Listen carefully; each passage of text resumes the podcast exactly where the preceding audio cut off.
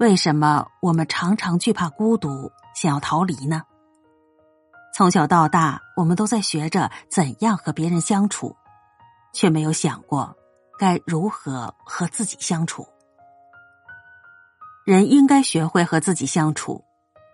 平庸的人选择用热闹来填补生命，优秀的人用独处来成就自己。晚年的张爱玲简单独处，悄然绽放。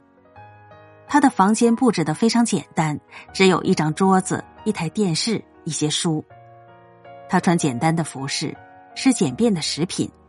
为了躲避记者，他搬了很多次家。他在写给林世同的信当中说：“身外之物还是丢的不够彻底。”他很享受这种简单的生活。他花了十年时间阅读各种版本的《红楼梦》，把自己引进了半部红楼，写了一本学术论著《红楼梦演》。蒋勋老师说：“独处没有什么不好，使孤独变得不好，是因为你害怕孤独。”有人在独处的时候感受到的是寂寞、空虚；有人感受到的是充实、平静。所以，人要学会和自己相处，在孤独的时间里让自己长大。